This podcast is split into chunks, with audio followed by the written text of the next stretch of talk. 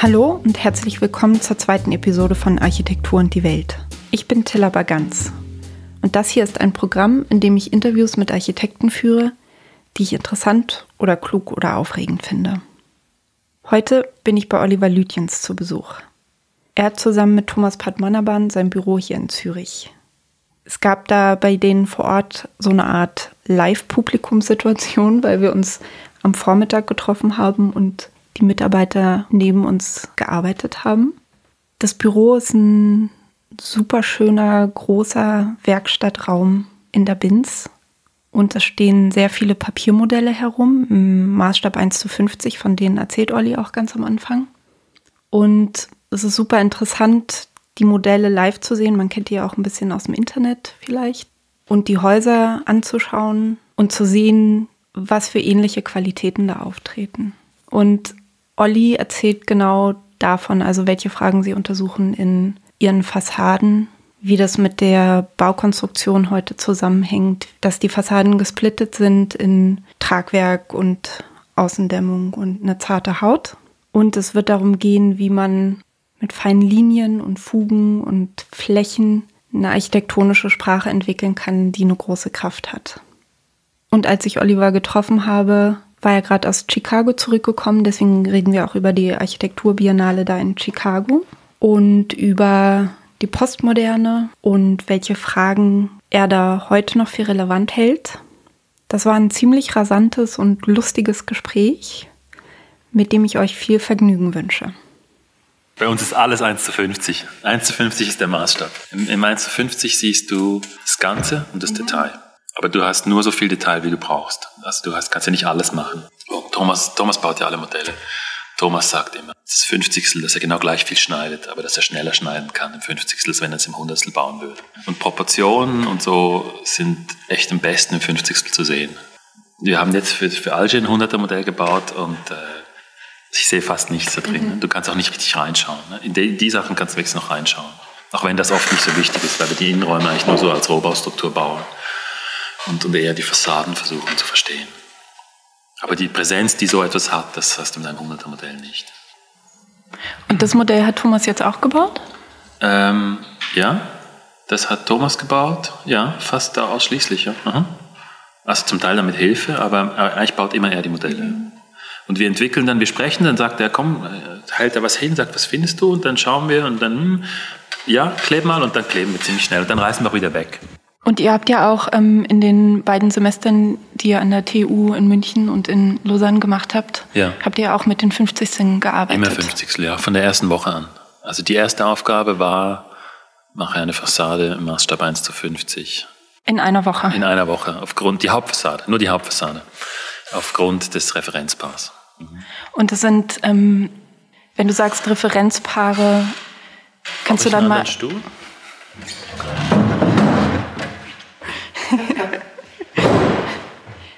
Man hört es schon, aber man hört auch die Heizung.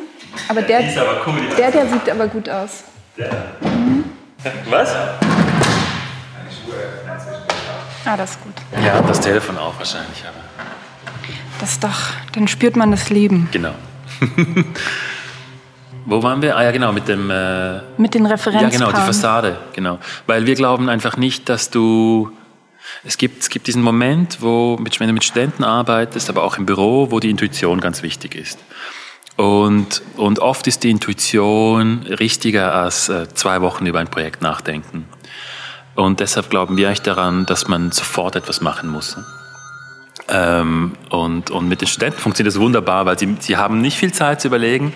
Sie machen etwas und dann ist etwas da. Und über das, was da ist, kann man richtig gut sprechen. Und, und von dem aus, von diesem Ausgangspunkt entwickelt sich dann das Projekt auch. Aber wir haben das in diesen zwei Jahren in der Lehre haben wir erste Woche Hauptfassade, zweite Woche Innenraum, Bild von einem Modell, dritte Woche komplettes Projekt. Und es gab diesen Inflagranti-Moment Ende der zweiten Woche, wo wir über Innenraum gesprochen haben und dann haben wir ihnen gesagt, okay, jetzt habt ihr, habt ihr 15 Minuten Zeit, um den Grundriss des Gebäudes zu skizzieren. Ähm, und und das ist ja etwas, das du, du spürst ja innerhalb von in einem Bild eines Raumes, spürst du eigentlich schon das Raumgefüge. Und du kannst dir, so spekulativ kann man sich vorstellen, wie der Grundriss aussehen könnte. Und das, dieses Schnelle auch, das hat natürlich dann, und dann haben wir wieder über diese Skizzen auch gesprochen. Und darin hat man dann schon, es ist, kommt man sehr schnell, äh, kommt man von so Konventionen weg. Weil plötzlich ist etwas ganz kristallin oder es besteht eigentlich nur aus, aus Punkten äh, also Stützen oder Scheiben und so. Es ist mehr fließend oder es ist sehr kammerartig und, und ähm, wir wollten eigentlich auch eine, eine Diversität und, und eben den Ständen auch, was sie bringen, das aufnehmen und das weiter pushen und nicht irgendwie äh, in, in, in, so, in das, was man hier in Zürich in den Wohnungsbauwettbewerben sieht, ne? sondern dass man da irgendwie freier ist und, und dass, man, dass man neue Dinge entdecken kann. Und das hat das, also das klingt crazy und es ist super, es war wirklich schnell. In der dritten Woche war dann das 150 Modell da und ein Grundriss auf CAD gezeichnet. Aber dann war eigentlich schon, schon sehr viel klar. Also es ist wie, dass wir sie ähm, so schnell wie möglich eigentlich in den Orbit schießen wollten. Und, und wenn sie dann, dann auf der Umlaufbahn waren, dann braucht das, das Projekt ja trotzdem noch unglaublich viel Entwicklung und Justagen und es kommen vielleicht auch neue Ideen hinzu oder gewisse Ideen, die am Anfang ganz wichtig waren, beginnen ein bisschen zu verblassen. Mhm. Aber dass man einfach mal irgendwo ist, wo es schon eine richtige Komplexität hat und dass man alle Dinge schon in der Hand hat. Das finden wir in der Lehre eigentlich total wichtig. Im Büro ist es nicht immer so, manchmal ist es so, aber nicht immer. Aber in der Lehre ist es auch einfach gut, weil, weil du, äh, gerade wenn es so schnell geht am Anfang, du auch vielleicht widersprechende Ideen drin hast und mit diesen Widersprüchen dann auch arbeiten musst. Ja? Und aber auch merkst, dass das das Projekt eher bereichert, es zum Teil auch schwierig macht, aber zum Teil äh, also meistens eben das Projekt total bereichert und, und dass am Ende etwas rauskommt, dass du mit einem so 500er zuerst Modell lange studieren an der Masse und dann vielleicht mal vorsichtig einen Grundriss reinzeichnen und so, da kommst du nie so weit. Da hast du am Ende ein fertiges Projekt und, und du weißt eigentlich gar nicht, äh, was das jetzt ist, oder? Und, und bei uns ist es so, dass es schon sehr früh alles da ist und dass du dann an allen Dingen permanent gleichzeitig arbeitest. Und der städtebauliche Maßstab wird auch gleich mitbearbeitet? Der wird auch gleich mitbearbeitet. Wir haben in beiden Semestern aber auch, muss man auch sagen, Aufgaben gemacht, wo, wo wir den Städtebau fast ein bisschen versucht haben auszublenden. Wo in der, es war in beiden Semestern, es gab ein, äh, in beiden Schulen gab es ein Semester, wo es um eine Straße ging, also wo Häuser freistehend entlang einer Straße waren. Mhm. Und da ging es dann um die Hauptfassade auch ähm, und um, um, um so städtebauliche Hierarchien und über die haben wir schon gesprochen, aber es war jetzt nicht so wichtig, wie das Volumen ist und wie tief das geht und so, weil es auch gar nicht viel Spielraum eigentlich da war. Mhm. Aber trotzdem haben wir eigentlich versucht, ganz präzise über, über was die Fassade an dieser Straße, an dieser Stelle eigentlich leistet oder leisten muss oder leisten kann. Über das haben wir sehr lange gesprochen. Und die anderen Fassaden wurden die dann auch die wurden auch auf die gleiche Ebene entwickelt oder, mm, oder ja, es ging schon hauptsächlich um die Hauptfassade? Nee, nee, die wurden eigentlich alle dann irgendwann entwickelt und, und es gab dann auch oft so eben so ganz klare Hierarchien zwischen, zwischen einer Hauptfassade und einer Seitenfassade und das konnte man dann auch sehr gut besprechen. Aber eigentlich haben wir doch, wir haben am Ende das ganze Haus gemacht. Aber wir haben zum Beispiel nicht darauf geschaut, was für ein Gebäude steht daneben. Also wenn ein bestehendes Haus da war, das, das räumliche Strukturen vorgegeben hat, dann schon. Aber wenn der Nachbar auch ein Student war, dann haben wir nicht versucht, die zu koordinieren und da irgendwie Schwierigkeiten aufzubauen, mhm. sondern eigentlich einfach die Dinge nebeneinander gestellt. So ein bisschen wie auf dem Novartis Campus. Mhm. mit, dem gleichen Ende, das am, mit der gleichen Schlussfolgerung, dass am Ende alles sehr divers ist. Also es war sozusagen, jeder hatte ein eigenes Grundstück an einer genau. Straße entlang. Genau. Okay. Und Du hast vorhin schon mal kurz die Referenzpaare ja. erwähnt. Kannst du das mal erklären, was ihr da macht? Ja, das ist etwas, das haben wir, ähm, das haben wir mal in einem äh, Wettbewerb selber gefunden. Und zwar, ich glaube, Thomas war an der ETH unterrichten und, und ich war mit Florian im Büro und, und wir hatten so ein Ding, einfach so ein Volumen und dann haben wir uns überlegt und Thomas hat immer von Santa Agnese gesprochen und dann ähm, das war das Gemeindehaus in Richterswil. Und dann haben wir, Florian und ich daneben, Leonidovs Plan für Moskau. Oder wir haben gesagt, wir wollen, dass es ein modernes Haus ist und so ein russisches Haus und so. Und dann haben wir das daneben, Sant'Agnese, der Grundriss und der Grundriss von äh, Leonidov. Und das hat, das hat plötzlich hat es so eine Energie ausgestrahlt, die zwei Sachen nebeneinander, oder? Die eigentlich so nichts miteinander zu tun haben, aber trotzdem hatten sie auch so eine ähnliche Proportion, ein, ein langes Rechteck. Und dann haben wir das fotografiert und Thomas geschickt und der ist da, der Schuhe. und, und dann haben wir eben gemerkt, dass wenn man wir arbeiten eigentlich nicht mit Referenzen, indem wir nur irgendwie ein Haus die ganze Zeit anschauen und versuchen, möglichst da nahe ranzukommen, sondern dass wenn man mit mehreren Dingen oder gerade auch mit zweien, die, gleichberechtigt sind, arbeiten, dass, dass zwischen diesen Referenzen eine Art Raum entsteht und in diesem Raum entsteht ein Projekt. Und wir haben das begonnen, dann auch für unsere Projekte zu, zu verwenden, auch vor allem dann, äh, um Sachen zu erklären. Ähm, also zum Beispiel das Haus am Waldmeisterweg, das, das äh, war irgendwie Brunelleschi war immer da in, in der Vorstellung, dass es eine Ordnung haben kann, aber trotzdem eine Fläche auch flächig ist. Also dieses Verhältnis von von, von den grauen Teilen bei Brunelleschi und den weißen Flächen. Und gleichzeitig war uns klar, dass wir das nicht bauen können und auch nicht wollen und, und dass, dass auch der Ort da was ganz anderes braucht. Und, und so sind wir dann mit dem, haben wir das mit dem Beach House kombiniert und plötzlich äh, gesehen, dass wenn das wie ein Strandhaus ist und eben aus Holz und Ethanit gebaut ist, dass du trotzdem eine Art Rhythmus und Ordnung über die Fassade haben kannst, aber das ganze Lebensgefühl ist ein ganz, ganz anderes. Und, und das, wir haben wir haben nur so ein Set von vielleicht 10, 20 Referenzpaaren, die wir verwendet haben, jetzt auch die wir für Studenten auch entwickelt haben. Und, und gewisse, und du spürst es, wenn du sie zusammenlegst oder ob es funktioniert oder nicht. Eben, gewisse haben wir immer wieder verwendet und die Resultate sind natürlich immer wieder total anders, oder? Weil, weil die Studenten selber dazukommen und, und eben, das, manchmal ist es mehr auf der modernen Seite, manchmal ist es mehr auf der Renaissance-Seite. Ja, und das Wichtige am Paar ist, dass es immer dass es ein zeitgenössisches ist und etwas aus der Renaissance. Und zeitgenössische, ja, aber auch klassische moderne. Ja, ja klar, ja. Mhm. Stimmt. ja, stimmt. Aber wir, wir fanden diese, diese fast 500 Jahre dazwischen eigentlich ganz gut. Ja. Wir wollten auch, wir, wir haben die Renaissance ist für uns total wichtig, weil es so, die versucht ja irgendwie, das Schöne an der Renaissance ist, dass sie nie perfekt ist, oder? Es gibt so diesen Anspruch, perfekt zu sein, aber dann konnten die Renaissance-Architekten oft nur eine Fassade bauen oder es gab eine ganz komprimierte Situation im Städtebau. Ich meine, der Palazzo Rucellai von Alberti sind fünf bestehende Häuser, die zusammengekauft wurden, wo er eine Fassade gemacht hat, die er dann nochmal um zwei Achsen erweitert hat und wo er eigentlich nochmal eine dazufügen wollte, damit es symmetrisch ist und so. Und, und, und das sind so Situationen oder so, so Widerstände, die da entstehen, ähm, die, die uns sehr auch an unsere Zeit erinnern. Ähm, auch, auch im Hinblick darauf, dass die Renaissance ähm, unglaublich billig gebaut ist, oder? Also wenn du, wenn du Sant'Andrea anschaust, dann gibt es ein bisschen Terrakotta-Teile, die dann gestrichen sind. Es gibt ganz wenig Natursteine, das meiste ist einfach Putz. Ähm, und, und in solchen Situationen finden wir uns permanent, oder? Mit der Außendämmung und dann hast du noch ein bisschen Geld, wo du ein bisschen plastisch etwas anderes machen kannst. Ähm, aber das, das, das Aufregende eigentlich an der Renaissance ist, dass es alles Einzelleistungen sind, Einzelstücke. Es gibt ganz wenig Kanon. Der kommt oft erst sehr viel später. Ähm, und so gibt es einen unglaublichen Reichtum und Fülle, von dem man wahnsinnig viel lernen kann und, und auch irgendwie, wo wir denken, dass, es, dass man auch in, einer, in der heutigen Zeit echt damit arbeiten kann. Und dann bleibt der, das, die Renaissance-Referenz aber nicht alleine stehen, sondern die stellt ihr dann, der genau. stellt ihr dann noch was an bei, um sozusagen einen Raum aufzumachen, genau. in dem Spannung erzeugt wird und wo schon eine Art von Arbeitsvorgabe drinsteckt eigentlich, oder? Also ja, oder auch um eine Art Übersetzungshilfe vielleicht beizugeben.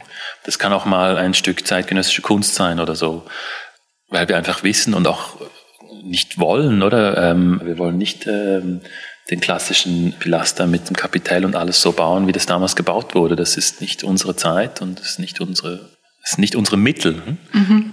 Aber wir glauben, dass die Inhalte, die entwickelt wurden damals und die auch natürlich viel weiter zurückgehen, oder die Renaissance hat sich auch die, die römische Architektur angeschaut oder die griechische Architektur, die ganze klassische Architektur.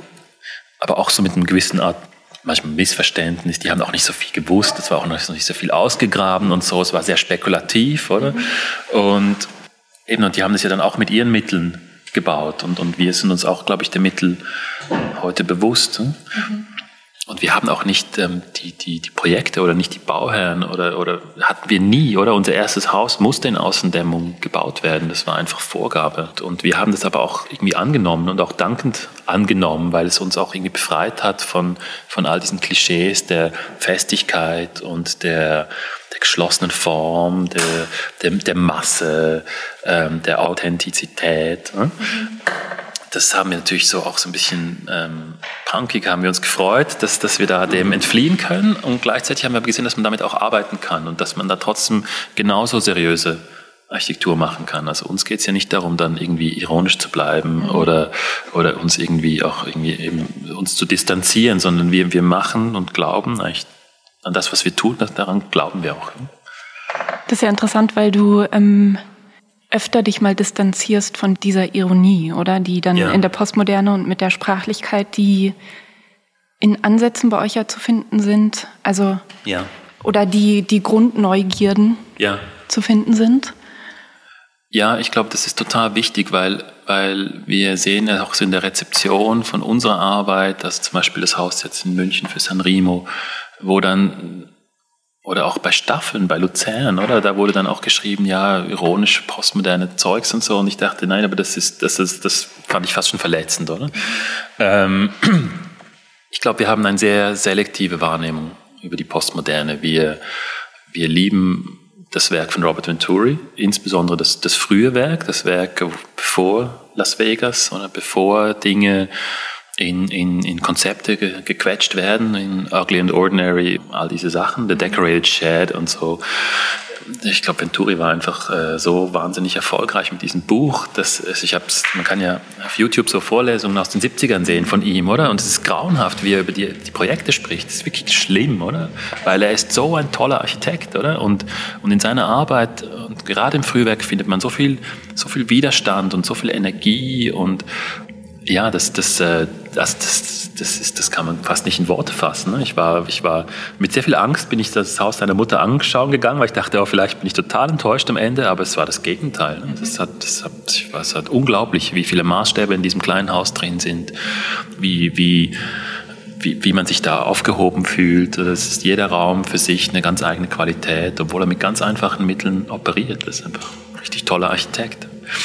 Ähm, und diesen Widerstand, den wir bei Venturi zum Beispiel finden, den wir höchst inspirierend finden, ähm, den finde ich zum Beispiel bei Charles Moore oder bei Michael Graves überhaupt nicht. Ne? Das zerfällt mir sofort von den Augen, wenn ich das versuche. Ich gebe ihm immer wieder mal eine Chance und es, das langweilt mich wahnsinnig. Also ich meine, okay, die Plastikteekanne hier ist von Michael Graves. das ist das Einzige, was ich von ihm habe. ähm, ja, also und, und deswegen finde ich diese Postmoderne, oder das, ich höre jetzt auch, dass die Postmoderne sei wieder in, keine Ahnung. Ähm, sogar in München sei sie jetzt wieder in. Und ich verstehe das eigentlich nicht, dass man das so auf diese Bewegung oder auf diese, ja eben, ähm, ja, eigentlich gab es ja wie so zwischendurch eine Zeit der Strenge und eigentlich ja. auch wie eine, eine, realistischere Grundausrichtung, also philosophisch gesehen, ja. oder? Dass es mehr um Echtheit und Wahrheit gegangen ist, finde ich in dem ganzen Schweizer Minimalismus auch auf jeden Fall. Das ist ganz stark, ja. Und dass jetzt im Zurückdenken und auch mit dem Hist im historischen Arbeiten die ähm, Postmoderne als wie wieder ein Angebot wahrgenommen wird. Und ich weiß nicht ganz genau, weil ich habe immer das Gefühl, es ist dann wie so ein kleines bisschen im Internet ähm, genau. spazieren gegangen und genau. noch ein bisschen auf Designblogs und dann ergibt sich daraus wieder was Neues und es hat aber schon Elemente. Genau, aber ich glaube, das ist eben nicht das, was uns an der Postmoderne interessiert, sondern was uns interessiert ist, ähm, die Postmoderne hat sich ja dezidiert zur Stadt bekannt. Und nicht nur zur, zur, zur schönen Altstadt und so, natürlich auch Rossi und den Typologien und all das, aber viele viele postmoderne Bauten von Rossi wie auch von Venturi sind irgendwo in der schmutzigen Agglomeration von, von Mailand und Philadelphia und so entstanden. Und, aber als total städtische Architektur und als eine städtische Architektur, die die Geschichte der Architektur als Resonanzraum sieht und die sich auch in, in Verbindung sieht zu dieser Geschichte. Und das ist das, was uns interessiert an, an der postmodernen Architektur. Und, und ich glaube, viele Fragen, die, die aufgeworfen worden sind, da zu der Zeit, die sind eigentlich heute immer noch relevant oder sind immer noch wichtig und beschäftigen uns immer noch. Mhm. Zum Beispiel bei, bei Venturi sieht man ja, wie er ganz stark eigentlich nur mit Flächen arbeitet und wie er eine Art Ton findet, wo er ein symmetrisches Haus in einem Vorort bauen kann, ein symmetrisches Haus mit äh, Friesen, die über das Haus laufen, mit Rahmungen, die um die Fenster sind, äh, auf eine Art und Weise, wie es alles unglaublich zart erscheint und, und auch zerbrechlich und eben nicht, nicht wie bei Hans Koloff, wo es nicht darum geht, ähm, das, das äh, über, über, über Gewicht und Masse irgendwie Autorität zu erlangen, sondern wir, wir mit ganz, auf eine ganz feine Art all diese Themen, die irgendwie auch in der Moderne verschüttet oder, oder verflucht worden sind, wieder in die Architektur einfühlt. Und, und das finde ich ist, eine, ist nicht nur unglaublich auf eine schöne, zeitgemäße Art, sondern auch eine Art, wie wir eben heute immer noch bauen können und auch interessanterweise immer mehr dazu gezwungen werden, weil unsere Fassaden auf, aus irgendwie zehn Schichten verschiedener Materialien bestehen, weil wir Fugen automatisch dadurch kriegen, weil das, was wir sehen, vielleicht nur noch fünf Millimeter dick ist. Und somit denke ich die Frage von Flächen und Linien, dass das eine Art plastische Sensibilität bildet, mit der wir arbeiten müssen und aber die wir auch irgendwie immer noch neu erforschen können. Mhm. Und deshalb eben für uns gibt es, ist es viel direkter die Bauten eigentlich, die, die uns interessieren und diese, auch diese Frage, äh, wie kann man historische Architektur anschauen und sie ins Jetzt nehmen, ohne sie einfach zu kopieren oder so eine Art Pastiche zu machen, ohne sie versuchen, eine Gesellschaft aus, aufzuzwingen, die eigentlich diese, diese Werte von damals gar nicht mehr teilt, oder? Und was ist dann eigentlich die Sehnsucht, zurückzugucken? Ist keine Gute, Sehnsucht. also nein, ich meine nicht eine Sehnsucht im Sinne von Sentimentalität, sondern ja. du hast eine Bauaufgabe oder ein Haus, ja. weiß ich nicht wie viele Kubikmeter, riesig, ja. und du musst es bewerkstelligen und es wird dann für lange Zeit da sein oder für 50 Jahre allemal. Und dann schaut man sich eigentlich gute Architektur an, um zu gucken, wie das vorher gehandhabt wurde oder Nee. Um das wir schauen uns die Dinge an, die wir einfach toll finden. Alles, was wir uns anschauen, das, das, das fühlen wir eine tiefe Verbundenheit dazu, die komplett intuitiv ist und nicht irgendwie intellektuell gesteuert. Natürlich, also wir lesen ja auch und so, und es ist immer, es gibt den Kopf und das Gespräch darüber, aber auch einfach dieses, wow, schau dir mal das an, oder? Ist das nicht fantastisch? Schau mal, was Michelangelo da macht, ne? wie diese Rahmen da einfach so runterhängen, oder? Wie kriegt er das hin und so? Ne? Ähm, ich glaube, es sind eher solche äh, Dinge, wo du einfach als Architekt, äh, wenn, du, wenn du arbeitest, wenn du dir überlegen musst, wie du ein Fenster machst, ähm, tauchen Fragen auf, oder? Und, und, dann natürlich, dann, dann kommen Dinge hervor, die du schon mal gesehen hast, äh, die du, den du, die du magst, oder? Und, und versuchst die irgendwie einzuweben. Ne? Aber es geht nicht bewusst darum, äh, zu sagen, ja, wir, wir verknüpfen das jetzt mit der Zeit, weil, weil das ist jetzt äh, wichtig. Hm? Oder, oder das, das muss es jetzt sein, sondern es geht, es ist sehr ein intuitiver Prozess eigentlich. Nee, ich meine es auch, auch gar nicht so ähm, negativ, sondern es gibt ja auch die Möglichkeit, ein Haus zu haben und sich wie einfach, einfach still am Schreibtisch zu sitzen und gar nichts anzuschauen, ja. oder? Und was dann der Beweggrund ist, überhaupt mit Referenzen zu arbeiten. Also ich glaube, ich weiß schon, was du meinst. Ja. Ich habe nur das Gefühl, ich komme irgendwie aus einer Denkkultur, wo das recht undenkbar ist und man guckt Referenzen eher heimlich an ja. und versucht, dass die niemals irgendwo durchscheinen, weil man sich eher in einer Tradition sieht des neuen Schaffenden. Ja. Und dass, dass es aber auch die Referenz dann so mit den bestimmten Zeiten verknüpft ist und mit bestimmten Autoritätsbildern und dass es deswegen unmöglich ist, damit zu arbeiten und dass man ja. auf jeden Fall in die Zukunft weisen muss. Also weißt du, ich... Ja, ähm, nee, nee, das, das finde ich total wichtig. Äh, ich glaube, wir schauen die Referenzen ich würde sagen, dass wir nicht mit Referenzen arbeiten. Ich würde sagen, was gibt ich, ich habe Freunde, die haben so Moodboards in ihren Büros, oder? wo jedes Projekt so ein eigenes Moodboard an Referenzen hat. Und, und ähm, das ist bei uns überhaupt nicht der Fall. Also hängen ja eigentlich fast nichts, oder? Wir haben einen Haufen Bücher und die schauen wir uns immer an und reden darüber und so, aber eigentlich ähm, hängen wir fast keine Referenzen auf. Ähm, wir und wir sind auch nicht daran interessiert oder, oder machen das auch nicht, dass wir Sachen bildhaft übernehmen. Ähm, das ist ja etwas, was, was in der analogen Architektur wird sehr stark bildhaft übernommen. Und, und wir sind da aber eher so, dass wir, dass wir die Sache sprachlich anschauen. Was macht diese Linie in der Mitte der Fassade, die diese Fläche in ein Verhältnis von eins zu eins teilt? Was, was passiert da? Können wir auch so eine Linie machen? Dann können wir sie ein bisschen höher machen oder ein bisschen tiefer? Und, und wenn wir schon über Mitten nachdenken, können wir, da gibt es einen Renaissance-Palast, einen Loggia oben und unten können wir das auch übernehmen. Können wir auch sowas machen.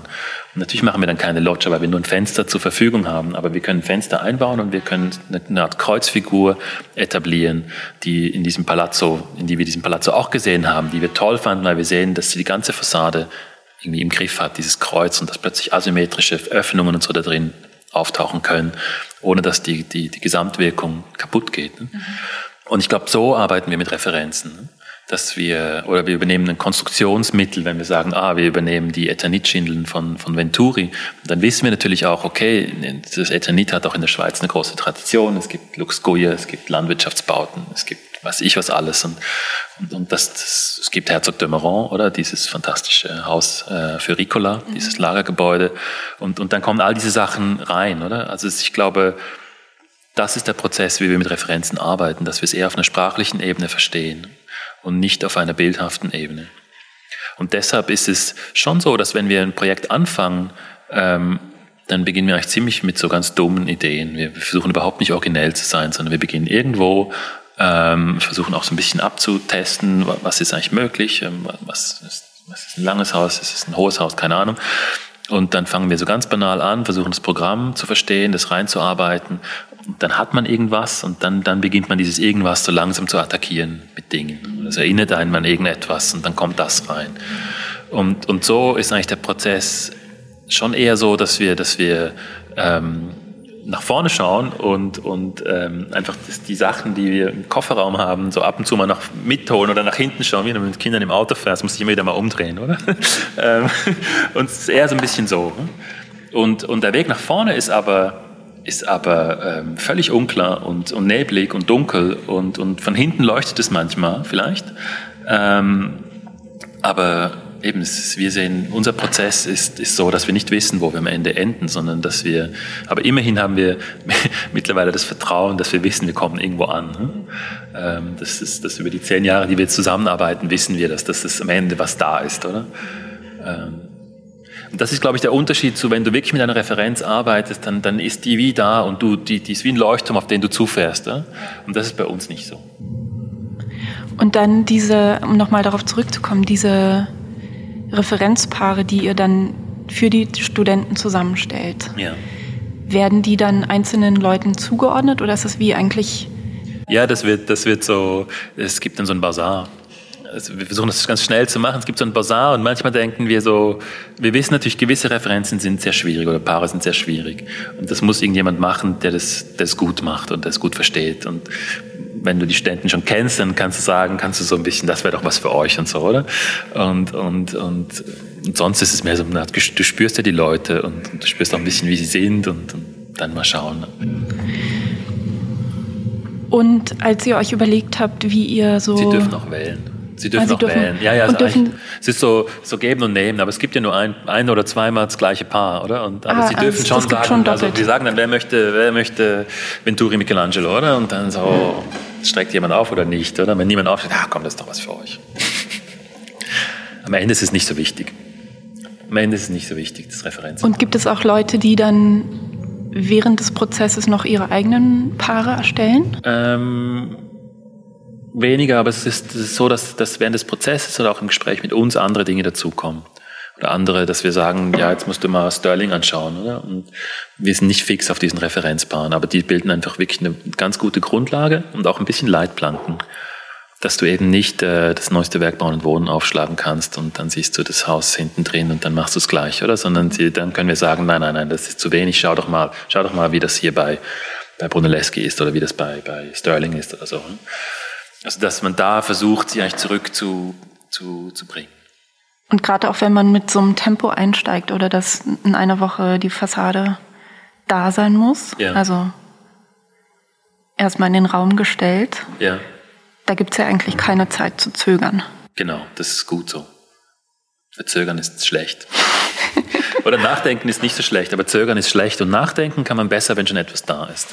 Und das machen wir, versuchen auch im Büro, eigentlich, wir arbeiten sehr wenig mit Skizzen. Also wir, klar, um miteinander zu kommunizieren, machen wir Skizzen.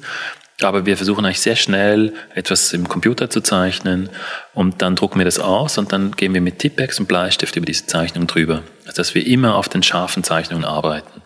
Und dass wir nicht irgendwie mit schummrigen Skizzen, äh, zittriger Hand denken, das ist dann fantastisch am Ende, wenn es dann mal fertig ist, ne? sondern dass wir immer eigentlich das fertige Produkt sehen. Und, und nur so glauben wir, kommt man, also kommen wir zumindest richtig schnell vorwärts.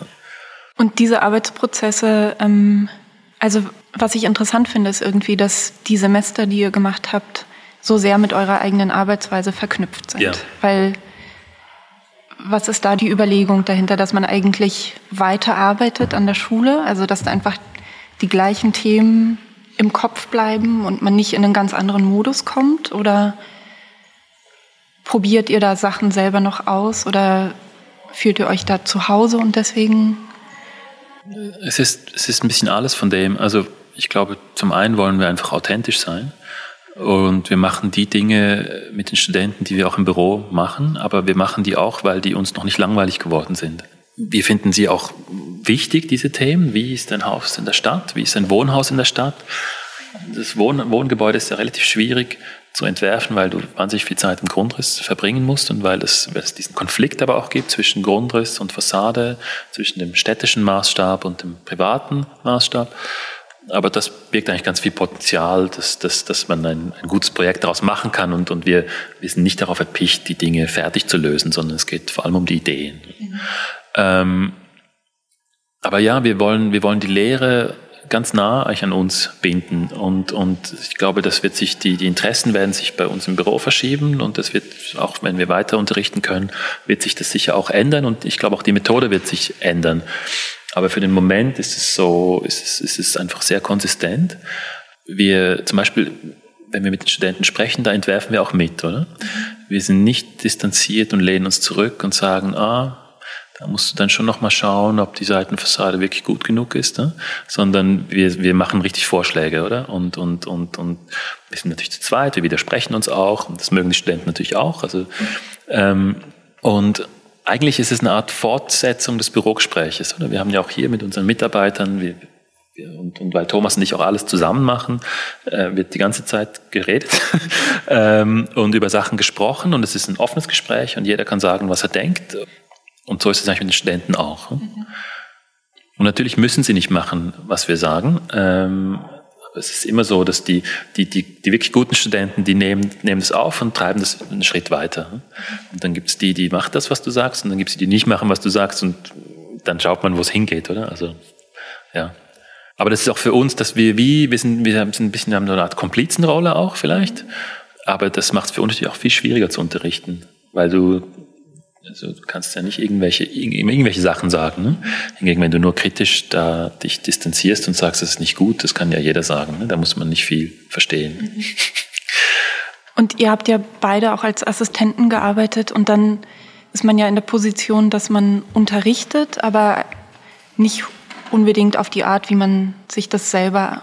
Also es gibt ja jetzt wahrscheinlich immer ein internes Gespräch in Zustimmung und in Abgrenzung zu dem, was gerade passiert. Ja und wie man das dann selber angehen würde, oder? Also dass ja. man ich glaube, bei uns war wir waren Assistenten und haben ja beide vorher nicht unterrichtet. Das heißt, wir haben uns voll darauf eingelassen, wie das an diesen Lehrstühlen jeweils war. Und jetzt diese Unterrichtsmethode, die wir selbst verwendet haben, ist eigentlich die, die ich von Adam Caruso und Peter St. Gelehrt, gelernt habe. Und ich war eigentlich entsetzt am Anfang, dass sie so vielen Studenten geholfen haben. Und dann habe ich nach dem ersten Semester gesagt, hey, damals hatte ich das Gefühl, dass das meine Entwürfe waren, aber wir haben jetzt echt oft Projekte für die Studenten auch gemacht. Und dann haben Sie gesagt, ja, das ist die Florian Beigel-Methode, oder? Sie haben das von Florian Beigel gelernt.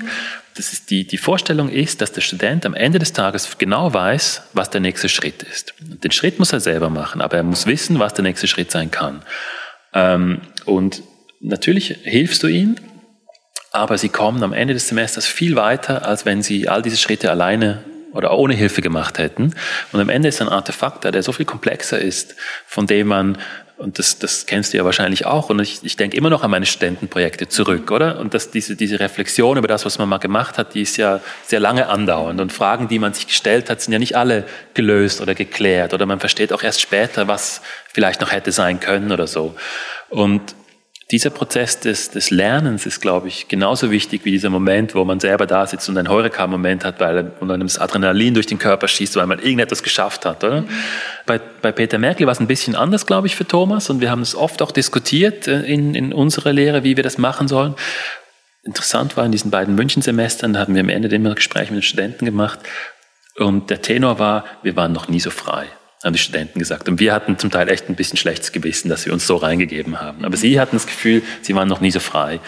Und das fand ich toll, weil sie das angenommen haben. Und sie haben Dinge, die auch von uns gesagt wurden, als ihre eigenen Entscheidungen auch angenommen. Und das ist ja auch wichtig, oder? Dass du, dass du, dass du das Ding vollkommen durchdringst und es für dich verarbeitest und es wird deins, oder? Und wenn es deins wird, dann ist es auch ein bisschen egal, ob du es selber hervorgebracht hast oder ob es von jemand anderem kam. Und das geht ja eigentlich auch schon ein bisschen aus, aus eurer Bürokonstellation hervor, dass man nicht das Gefühl hat, nur man alleine kann sein eigenes Projekt machen. Wenn genau. ihr die ganze Zeit zu zweit genau. seid, oder? Nee, wir, wir sind, ähm, das Schöne ist am Zusammenentwerfen, dass die Dinge Wendungen nehmen, die du nicht vorhersehen kannst, dass Sachen passieren, wo du dich als Autor irgendwie wo du nicht mehr richtig der Autor davon bist. Ja? Auch wenn es vielleicht Dinge sind, die du angeschoben hast oder die du sogar gezeichnet hast. Aber durch diese Zusammenarbeit kann ich auch unsere Gebäude viel mehr genießen, weil ich immer denke, ah, das ist, das ist so toll, das hat Thomas so toll gemacht. Ja? Auch wenn wir es zusammen gemacht haben, auch wenn ja. ich es gezeichnet habe, oder? Aber es ist, es ist nie ganz nur meins oder es ist nicht, oder doch meins ist es immer, aber es ist nicht so ein Spiegelbild, oder? Weil manchmal mache ich auch Dinge ganz alleine für mich und dann bin ich total unsicher, oder? Und dann, weil ich diesen Spiegelbildeffekt habe und dann und, und, und ich es nicht richtig beurteilen kann. Aber in unserer Zusammenarbeit kann ich viel mutiger sein, weil, weil ich weiß, wenn es durch Thomas äh, Kontrolle durchgeht, dann ist es toll, oder? also der Moment, wenn der andere dann sagt, stopp jetzt, genau so ist es gut zum Beispiel, oder? Ja, oder, oder einfach so, nein, das ist Mist, oder? Und jetzt machen wir es so und plötzlich siehst du, wow, da geht alles auf und trotzdem kommt dann das, an dem du dran warst, irgendwie trotzdem wieder rein. Oder? Also es ist einfach, durch den Dialog werden Dinge schon viel komplexer und äh, haben unterschiedliche Ideen drehen, unterschiedliche Richtungen. Ähm, eben manchmal spielen wir wie Ping-Pong dass einer etwas macht und der andere nimmt es auf und spielt es weiter und dann geht das so hin und her und wir zum Beispiel in einem Wohnungsbauwettbewerb, da nach einer Woche Grundriss, dann kann man das Ding ja nicht mehr sehen und dann tauschen wir aus. Dann macht er Grundriss und ich Fassade oder umgekehrt. Ähm, und manchmal ist aber auch Streit, oder? Und, und Konflikt und, und Eitelkeit und, und solche Dinge sind auch da, oder? Und, und, manchmal weiß ich auch über die, die ganz negative Reaktion von Thomas, weiß ich, dass ich was richtig Gutes gemacht habe. und dass es, dass es noch eine Woche dauert, bis es dann durch ist. Ne? Mhm. Aber man, eben, wir, wir haben auch so dieses, dieses Ding, dass wir sagen, der, der mehr Recht hat, hat Recht. Und, und wenn nach so einem harten Gespräch der, der eine standhaft bleibt, dann okay, dann machen wir es so und dann nach einer Woche weißt du sowieso, ob es gut war oder schlecht. Und das sind so Regeln, die ihr, ähm, die sich so ergeben haben, ja. oder habt ihr irgendwann das mal? Nein, es hat sich ergeben. Wir sind, glaube ich, beide ziemlich anständig und, und auch anständig miteinander. Und wenn wir mal richtig Knatsch haben, dann können wir schnell vor die Tür gehen und darüber sprechen und dann ist es wieder gut, oder? Also und und über Projekte da lassen wir es einfach ein bisschen aufkochen und dann ist am nächsten Tag ist es wieder anders. Aber wir, wir sind da nicht so stur. Ja, weil ich irgendwie ähm, in Zusammenarbeiten die Erfahrung gemacht habe, dass es so interessant ist, wann man zu dem Punkt kommt, dass man sagt, ähm, in der Architektur geht es ja nicht um Sprache oder um Streit. Also weil es kann ja zum Teil wirklich ähm, zu spitzen Konfrontationen kommen ja. und man dann wie so Regeln aufstellt, die Architektur ist am Ende das, was zählt. Genau.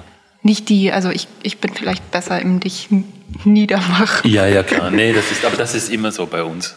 Und natürlich, manchmal ist ein bisschen Eitelkeit und Verletzlichkeit dabei, aber auch in einem bescheidenen Rahmen. Und manchmal ist auch Lob dabei. Weißt du, das ist, äh, wenn du so Zeugs machst, dann, dann sagt dir ja niemand, dass es gut ist, oder? Vielleicht schreibt dann mal jemand was drüber, aber aber wenn du einen Wettbewerb verlierst, dann hast du ihn halt verloren. Aber wir können uns auch ab und zu auf die Schulter klopfen gegenseitig und sagen, hey, das war wirklich toll. Ne? Und schau mal, was wir da geschafft haben. War das nicht lässig? Und, ne? und das ist auch wichtig, ne? dass man sich auch ein bisschen aufbaut und dass man Freude hat auch. Was ich irgendwie ähm, interessant finde, ist, dass ich das Gefühl habe, ihr wandelt schon auf einem ziemlichen Grad zwischen Nähe in der Architektur, also wirklicher Ernsthaftigkeit und aber eben auch trotzdem eine Art von Entfremdung. Also sagen wir mal Nähe über ein Streben nach Schönheit Ja. ähm, zu erzeugen. Habe ich das Gefühl, dass ihr das wie immer so ein bisschen auf einem Abstand haltet und dann gewissermaßen auch, ich weiß nicht, jetzt zum Beispiel das Treppenhaus in Binningen. Ja. Habe ich so das Gefühl, es ist wie nochmal ein extra Punkt im Haus, das absolut nicht schön sein möchte. Dabei ist es so ein schönes Treppenhaus. ja? Ähm, nee, das glaube ich nicht. Die Frage ist, was ist eigentlich Schönheit, oder? Ähm, wir haben einfach auch herausgefunden, dass hässliche Dinge oft schöner sind als wirklich schöne Dinge. Ähm, oder dass sie mehr Energie haben oder dass sie länger, länger halten. Und das ist ja bei Menschen ein bisschen ähnlich, oder? Das, was wir so als die Schönheitsideale heute anschauen, wenn du die, die, die Models oder die Bodybuilder oder ich weiß nicht, diese Fußballertypen, all das siehst, das, da gleiten dir die Augen ja auch ein bisschen wie Teflon ab und das ist für einen Moment schön und dann ist es sehr schnell vorbei und dann gibt es aber Schönheit, die eine richtig lange Halbwertszeit hat. Ne? Der Peter Fischler hat mal was Gutes gesagt. Ne? Der, der hat gesagt, wie war das nochmal? Er hat über Kitsch gesprochen. Er über Kitsch gesprochen, hat er gesagt, ja, Kitsch, er glaube, dass Kitsch sich verwandelt hat. Kitsch hätte sich in, äh, in etwas verwandelt, was man heute den guten Geschmack nennt.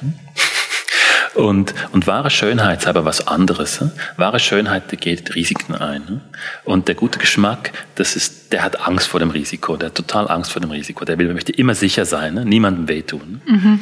Und ähm, ich glaube, wir suchen diese Schönheit, die Risiken eingeht. Ne? Und das ist eine, ich weiß nicht, ob ich da eine zu enge Verknüpfung mache zwischen Schönheit und einem klaren Weg. Also weil du ja auch gesagt hast, ihr ähm, arbeitet nie in Varianten oder eigentlich so gut Ja, wie nie, nee. sondern es ist wie eigentlich klar, dass es eine Sache zu erreichen gilt. Ja, Und gleichzeitig ist es ja wie aber eine eigene Interpretation, die dann, finde ich, auch wieder ein bisschen in die, diese Grundidee von der Postmoderne reinkommt mit der Vielstimmigkeit. Und man weiß nicht so genau, wie der Blick des anderen ist und was der sieht und dass die Schönheit im Auge des Betrachters liegt. ja, Ähm, ich weiß nicht, ich finde es eben, ich finde es wie so eine, ähm, einen interessanten Grad. ja. Ja, das finde ich ganz gut. Ähm, ich, ich weiß nicht genau, was ich dazu sagen kann. ähm, es ist so ein bisschen eine Gratwanderung, das ist klar. Und, und es ist auch viel Unsicherheit dabei in dem, was wir tun. Ähm, auch wenn wir oft ganz sicher sind, ähm, dass wir das Richtige tun. Aber ähm, ich meine, das, das mit dem Vielstimmigen, das finden wir einfach generell wichtig, dass, dass Dinge nicht nur eins sind, sondern dass sie immer mehrere Sachen gleichzeitig sind. Das ist in allen Kunstwerken, in allen Gebäuden, die wir toll finden, ist das immer so. Diese, diese eindimensionalen Sachen, die eben die, die hast du einmal gesehen, verstanden und dann vergessen. Aber mich interessieren immer die Sachen, die ich nicht richtig verstehe, die, die immer wieder kommen, wo ich, wo ich auch zehn Jahre später sie wieder anschaue und, und, und immer noch Fragen stelle. Das sind die Sachen, die, die, die, die für mich einen Wert haben und eine Bedeutung haben. Und, und dass ich die Fragen noch aktuell empfinde. Es ist nicht, dass wir versuchen, irgendwie etwas zu machen, das, das so vielstimmig ist, dass es so kakophonisch wird, oder? Oder dass es, ähm, äh, dass es unverständlich wird. Ich glaube, das ist überhaupt nicht das Ziel. Und es ist auch nicht, dass wir denken, dass man irgendwelche Dinge zusammenmischen kann und dann ist irgendwas wie beim Kochen, oder? Du kannst auch nicht irgendwelche Sachen mischen und dann wird's gut, oder? Ähm, aber trotzdem ist es, gibt es Gerichte, die, die ziemlich komplex sind und die sind toll, weil sie komplex sind. Also eine gute, nur schon eine gute Tomatensauce zu machen, ist für, für Spaghetti ist ja, ist ja nicht ganz einfach, auch wenn man vielleicht nur drei Ingredienzen braucht. Aber man braucht drei ja? und noch ein bisschen Salz. Ja, ähm, aber klar, das, das ist eine Art Gratwanderung und, und es ist ein, ein schmaler Grat. Und, und den richtigen Ton zu finden und zu treffen, ist, ist nicht ganz einfach.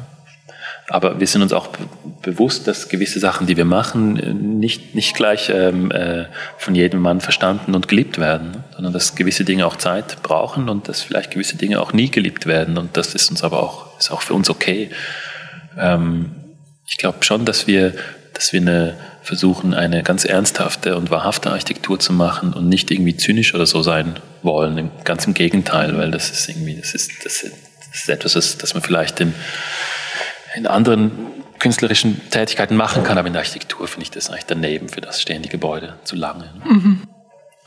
Ähm, und gleichzeitig ähm, ist Architektur auch etwas, das, wenn der Architekt dann mal weg ist und, und alles das, was er gedacht hat und gesagt hat und was geschrieben wurde, wenn das alles mal weg ist, dann steht das Haus ja immer noch da. Und es steht noch 20 Jahre da und 50 Jahre und 100 Jahre und überdauert ähm, Veränderungen ähm, gesellschaftlich, geschmacklich, was auch immer ähm, und, und steht immer noch da für sich. Und da muss es irgendwie schon auch ein gewisse ein gewisses Rückgrat haben, oder? Dass es die Zeit überstehen kann und eben nicht, äh, dass man dann, dass es nur noch in eine gewisse Zeit reinpasst. Oder? Und da finde ich dann auch das, was wir gedacht haben, über das, was wir gesprochen haben, Thomas und ich, ist dann auch vielleicht nicht mehr wichtig, sondern da muss das Haus auch wie dann wie ein Erwachsenes, wie ein Kind, das erwachsen wird und dann für sich selbst in der Welt steht. Mhm. Wenn du sagst, dass da ganz viel Unsicherheit auch da ist, was für eine Art, also hast du ein Gefühl dafür, wie du die Gebäude in zehn Jahren siehst oder so? Also unsere. Ja, weil ihr ja im Gegensatz zu wieder der wahrhaftigen der pur wahrhaftigen Richtung, wo man eigentlich eine Zeitlosigkeit anstrebt, oder? Ja. Ist ja bei euch eigentlich, würde ich eher sehen, eine, eine Verankerung in der Zeit mit einem Zukunftsblick. Ja. Wo man dann selber zuschaut, ein bisschen wie mit einem Kind. Oder ja. jetzt sieht es noch so aus und dann in, in zehn Jahren hat es plötzlich eine ganz große Nase, von der man nicht weiß, wo die herkommt. Oder ähm, ist das überhaupt was, was dich beschäftigt? Nee, ich finde das total schwierig zu beantworten, weil ich schaue mir Häuser an, die 69 gebaut wurden. Die finde ich sind, sehen aus wie aus dem Jetzt.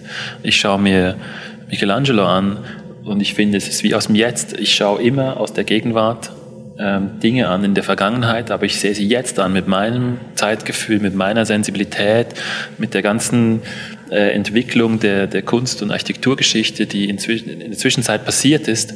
Ähm, und ich sehe es an und es, es, sagt mir etwas und ich finde es, empfinde es als frisch und aufregend und ähm, ja, ich hoffe, dass unsere Gebäude das vielleicht auch mal für andere tun, aber ich weiß es natürlich nicht. Ne? Gleichzeitig schaue ich mir Sachen an und ich weiß, oh, das war 90er Jahre deutsche Schweizer Architektur. Und nicht, nicht, nicht die Besten von den Besten. Ja. Das weiß man ja dann auch in dem Moment. Doch, nee. vielleicht weiß man es. Ich finde, man kann schon sehen im Moment, was, was, was einmal als 2017 ja. angeschaut wird. Also, weil du vorhin auch nochmal gesagt hast, dass du gehört hättest, die Postmoderne sei wieder so ein bisschen im Kommen oder ja. da. Und ich weiß nicht genau, was das bedeutet. Nee, und ich finde das auch, das ist so eine Modeerscheinung mhm. sicher, aber ich weiß nicht, ähm, das, das sagt mir wie nichts. Und, und ähm, ich finde, die Postmoderne hat, hat Fragen aufgeworfen, die, die immer noch Gültigkeit haben, gewisse, aber sicher nicht alle. Und diese ganze Frage der Ironie, die finde ich, das war ein totales Problem. Und das sieht man auch an diesen Bauten, dass es ein Problem ist. Aber ja, wenn Leute sich da inspirieren oder so, ich verstehe schon, wenn Leute da etwas finden oder etwas Neues finden oder auch Dinge finden, die wir nicht finden, das ist ja auch okay. Und der ähm, Begriff der Mode, hat der irgendwie auch was Positives für dich oder ist es irgendwie was, womit man sich gar nicht beschäftigt? Also, weil wenn man doch, weil also ich schaue ja schon auch, ähm, äh, ich schaue mir gerne Blogs an, ich schaue mir Instagram an, ich schaue mir, ich weiß nicht was an. Und da ist, glaube ich, ziemlich schnell zu sehen, was, was ist Mode. Und dann gibt es Architekten, die ich zum Teil toll finde, die, die ganz, die total gehypt werden und die auf diesem Modewelle gerade ganz gut mitfliegen, wo ich dann manchmal nicht so genau weiß, ist das jetzt nachhaltig oder nicht, ne? wo ich es aber nicht genau sagen kann. Mhm. Und dann sehe ich die, die Epigonen von denen oder die Kopien davon und dann weiß ich, das ist nur Mode. Aber die, die, die Hauptautoren, also zum Beispiel Office ist so ein Fall, oder? Office Kirsten Gerst, David von Severn, ähm, die wir sehr, sehr schätzen, ähm, die ich aber gleichzeitig auch unglaublich kritisch anschaue. Und man sieht ja jetzt, äh, äh, wenn, wenn, du die Blogs anschaust, ganz viele Junge, die auch mit Kreisen und so operieren und, und die versuchen einfach diese, diese coole flämische Abstraktion hinzukriegen. Und maybe, oder? Aber also ich finde, es gibt ja auch noch, wenn man jung ist, eine gewisse Gültigkeit mit einer Übernahme von Leuten, die man verehrt, irgendwie eine Fülle ins Projekt zu bringen, die man selber vielleicht eigentlich noch nicht so richtig ja, bewerkstelligt. Ah, das ist, aber das ist ja immer noch so. Also ich werde nie so gut sein wie Michelangelo, oder? Aber trotzdem kann ich mir das immer noch anschauen und irgendeine kleine Ecke versuchen auch so zu machen. Ne? Mhm. Apropos Mode, als ich begonnen habe zu studieren, da fand ich Dekonstruktivismus ganz toll. Wirklich ganz toll. Und Zaha hat die, die frühen Sachen und Peter Eisenman und Stephen Hall und, und Daniel Liebeskind, so. Das war für mich ein Versprechen. Und ähm, in, nach drei, vier Jahren hat mich das schon nicht mehr so richtig gefesselt. Und, und, äh, und jetzt interessiert das niemanden mehr, ne? und mich auch nicht. Und äh, ich kann mir das schon ab und zu nochmal anschauen und auch so da zurückgehen in die Zeit und so und, und merke aber auch, wie unglaublich hermetisch es zum Teil ist. Also, obwohl es so, so offen und vielfalt, vielschichtig sein wollte, ist es unglaublich hermetisch. Also die Peter Eisenman-Häuser. Ich möchte gerne mal eins sehen, aber wir haben uns überlegt, für die Biennale ähm, eins zu nehmen von ihm, um die Amerikaner so ein bisschen zu ärgern, oder? So einen Eisenman zu nehmen und den so mit dem rumzuspielen. Aber wir haben gemerkt, dass man da den Fuß nicht mehr in die Tür reinkriegt. Was bei Venturi jederzeit möglich ist, aber bei Eisenman ist es nicht. Oder zumindest für uns ist es nicht möglich. So viel zur Mode. Und ich finde es eher äh, auch ein bisschen erschütternd, wie, wie wenig da übrig geblieben ist. Ja. Und, und auch wie eben die heutigen Studenten, die kennen die gar nicht mehr. Die finden schon Kohlhaas alt, oder? Also finde ich auch erstaunlich. Ne? Der ist für mich noch nicht ganz so alt und auch noch gar nicht abgeschrieben. Aber. Ja gut, du hast ja auch, also du hast ja auch noch einen persönlichen, also das, ich habe ein Jahr da gearbeitet. Natürlich, ja, genau, klar, das ja. ist ja noch. Aber der war natürlich, als ich studiert habe, ist das, das ist die Kunsthalle gerade fertig geworden und die ganzen Projekte kamen und er war einfach der, der absolute Überflieger und und ist ja auch einer der wichtigsten Architekten des, des Ende des 20. Jahrhunderts, das ist ganz klar. Aber deshalb hat es mich auch erstaunt, dass, dass, dass zehn Jahre später der, von den Studenten zumindest, dass die den nicht mehr attraktiv finden. Obwohl ich glaube, dass das wirklich dann noch extrem davon abhängt, wo man unterrichtet. Also, Kann sein, ja. Weil hier in der Schweiz das dann schnell in so einen, einen Haufen geworfen wird von einfach über Konzepte zur Architektur zu kommen ja. und er dann damit reinkommt und das ist erstmal nicht interessant.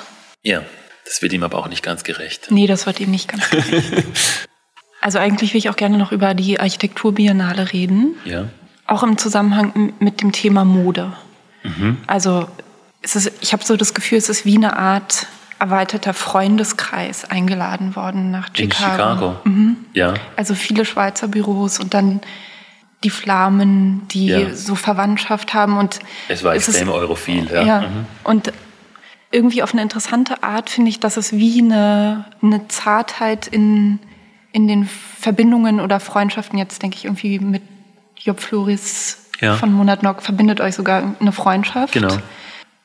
Wie da dann geguckt wird, wie das in anderen Ländern gemacht wird und wie eigentlich eine recht enge europäische Architekturszene gibt. Also ja. Also wo man ist wahrscheinlich auch übers Internet, dass man ja, weiß, ich meine, das ist ja neu, oder? Dass unsere Generation ist vielleicht die erste, die fast nichts gebaut haben, aber alle haben schon Websites. Mhm. Und du siehst so bei jedem sofort, was er eigentlich tut. Ähm, du sagst mir irgendeinen Namen und ich schaue nach, oder? Das ist natürlich neu und das ist aber auch toll. Und dann kommt dazu, dass das Reisen so günstig geworden ist, dass man sich auch besuchen kann oder eben, dass man irgendwo, es gibt irgendwo ein Symposium und dann, oder Vorträge und so. Das ist ja, das kostet heute nicht mehr die Welt, oder? Auf Chicago bezogen, ich fand das total, ich fand die total toll, die Biennale in Chicago. Ähm, es ist sicher sehr europhil. Das hat natürlich damit zu tun, dass, dass Johnson Mark Lee eine kleine, ein bisschen eine Ausnahmeerscheinung in den USA sind und sehr europhil sind, beide. Und Mark hat ja auch hier in der ETH, ich glaube, studiert oder war Assistent bei Marc Angelil oder so. Ja, und ich glaube, er war auch in Berlin. An der genau, er war in Berlin, genau. Und von dem her, äh, und gleichzeitig äh, gibt es in Amerika so eine Art Vakuum im Moment. Amerika war ja total wichtig für eine lange Zeit, aber ich würde sagen, die Jahrtausendwende haben die, also mit dem mit Ende von Deacon ist irgendwie die Bedeutung der, der, der USA als, als Ideenbringer in der Architektur eigentlich verblasst. Und eben die, die, die heißen Sachen passieren heute in, in, in Flandern oder in, in, in Italien, wenn mal was passiert, oder in der Schweiz ähm, oder in England. Wobei auch in England, das wird ja hier wahrgenommen, diese Architekturszene wie, wie fast keine andere, aber es sind ja trotzdem nur ganz wenige Leute. Und die größte, der größte Teil der Bauproduktion in England wird von ganz anderen Firmen gemacht, von Corporate Offices und Foster und solche Typen.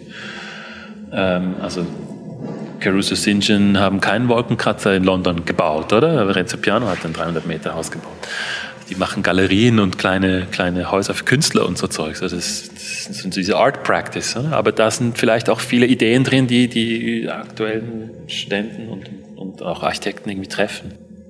das Beste an dieser Auswahl in Chicago fand ich, und es war eine sehr architektonische Biennale. Also, also die ganzen Nebenthemen, die ja oft an anderen Biennalen kommen, irgendwie so das, das Soziale und, und das Technische und so, das war alles eigentlich nicht da, sondern es ging immer nur um architektonische Ideen. Und das fand ich eigentlich wirklich total lässig und, und auch schön. Und ich weiß nicht, wie einfach das ist für, für Leute, die, die sich nicht so richtig mit Architektur auskennen. Aber für, für uns zumindest war das, war das irgendwie toll, das, die, die Arbeit zu sehen und mit den Leuten zu sprechen und so. Mhm. Ja. Die Ausstellung heißt ja Make New History. Ja. Und dann habe ich nochmal alte Kritiken von der ersten Architekturbiennale in Venedig gelesen. Von der, ähm, ja. Mhm, und die hieß ja die, die Gegenwart der Vergangenheit. Ja, genau die wurde so kritisch rezipiert. So ja. ein, ein Zirkushaufen von Absonderlichkeiten und alles ja. ist total lächerlich. Ja. So. Von modernen, von Journalisten, die modern waren. Oder? Ja, von modernen. Ja, klar. Genau. Also von dem Establishment sozusagen. Ja. Dann habe ich mich gefragt, was da so für eine Energie drin war. Hattest du das Gefühl, ähm, in den Sachen, die ausgestellt wurden, hat man ein Gefühl dafür bekommen, was gerade passiert oder was passieren wird oder wirklich Themen, die die Leute gerade beschäftigen. Weil es war ja auch bei euch dann ein ziemlich vorgegebenes Format, oder was ihr da ausgestellt habt? Ja, es war total vorgegeben, unser Format, aber erstaunlicherweise war es der beste Raum in der ganzen Biennale. Das hätte ich auch nicht gedacht. Ich dachte erst so ein bisschen wie eine Studentenarbeit, oder? Du musst ein, ein Bild eines Innenraumes nehmen und damit ein Modell bauen. Oder so. Okay.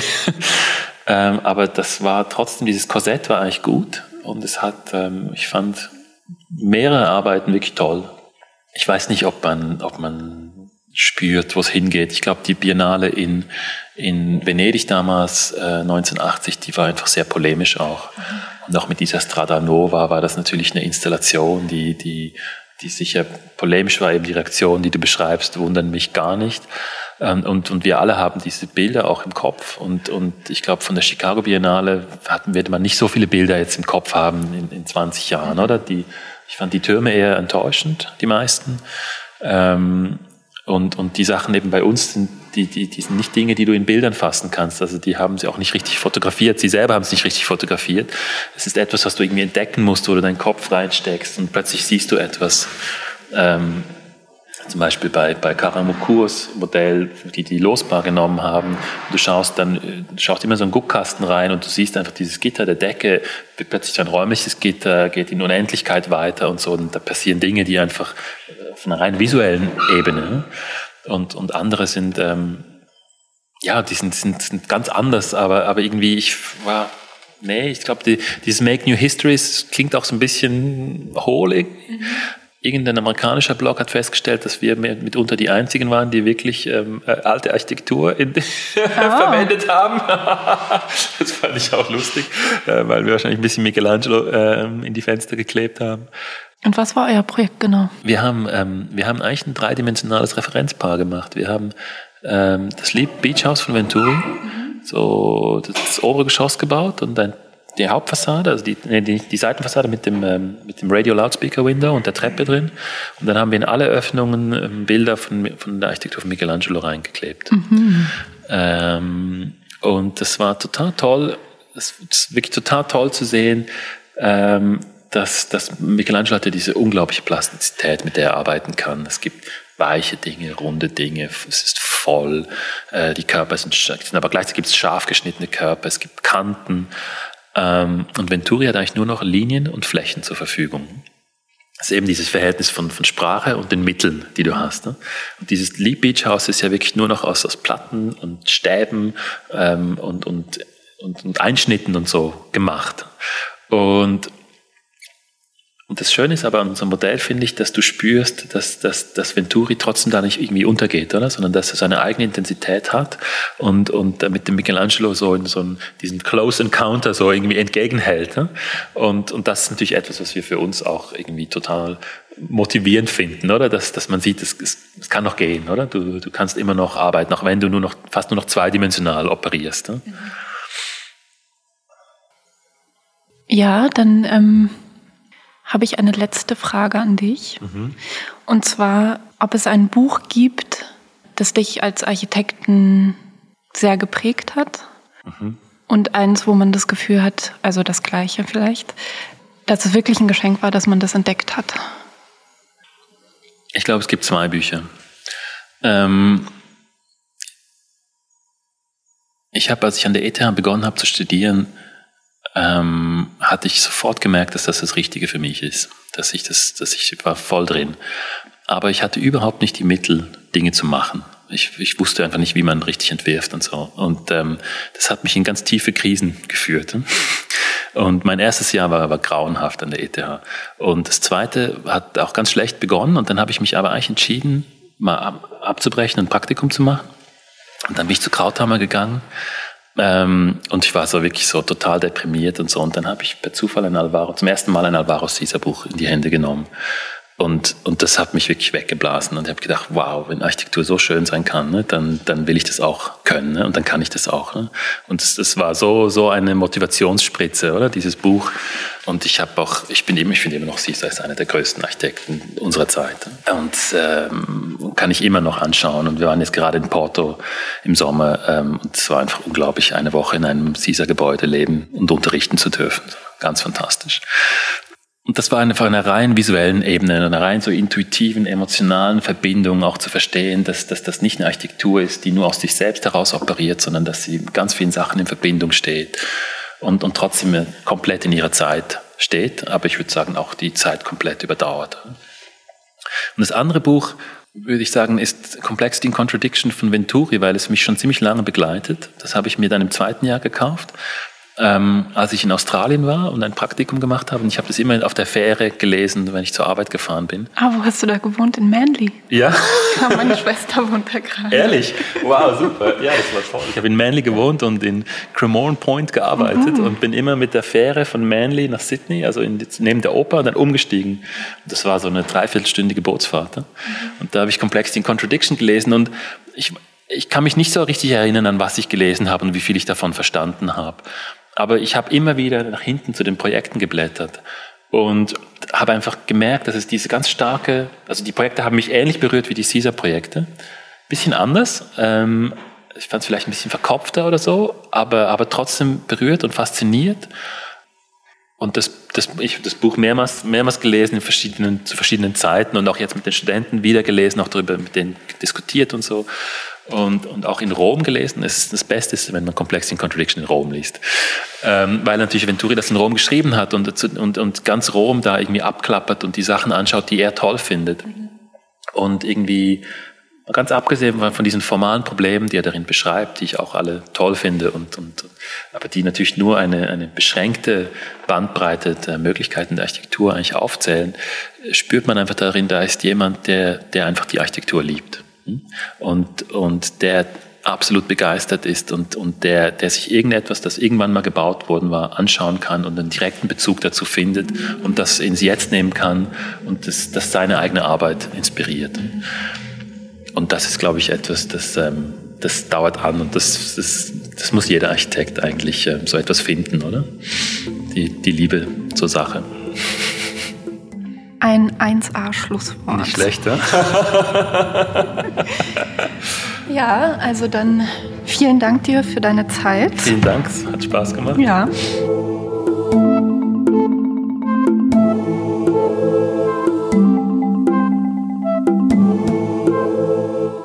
Das war Architektur und die Welt mit Oliver Lütjens. Vielen Dank ihm für das Gespräch und vielen Dank euch fürs Hören. Ihr könnt Architektur und die Welt bei Apple Podcast oder Spotify oder vielen anderen Apps hören oder direkt auf der Website architekturunddiewelt.ch. Ich bin Tilla Baganz und in zwei Wochen bin ich wieder da mit dem nächsten Gast.